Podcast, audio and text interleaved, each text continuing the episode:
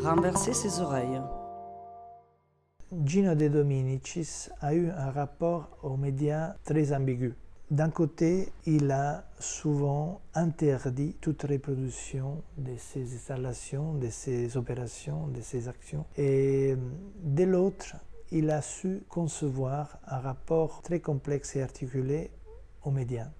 Tentativo di far formare dei quadrati invece che dei cerchi attorno ad un sasso che cade nell'acqua è un'œuvre exemplaire dans ce sens, car elle est réalisée à travers le film et la photographie. Et ce double usage des médias, ça, nous ouvre à deux perspectives complètement différentes. D'un côté, vous avez dans le film un homme assis au bord d'un lac qui fait un geste de la nuit, le lancer des cailloux dans l'eau, le geste du temps qui passe sans que rien se passe, et un geste perdu un temps perdu. De l'autre côté, si vous regardez la pièce photographique, vous avez cet homme qui regarde les cercles. Et ces cercles épourés aux, aux fleurs de l'eau prennent tout de suite une valeur iconique de la perfection de l'univers.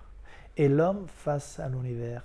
Et cet euh, titre joue à nouveau avec euh, cette dimension, car euh, c'est un petit peu le défi de cet homme, non de, dominer, de changer, de, gérer d'une certaine façon les, énergies, les équilibres qui, qui, gèrent l'univers.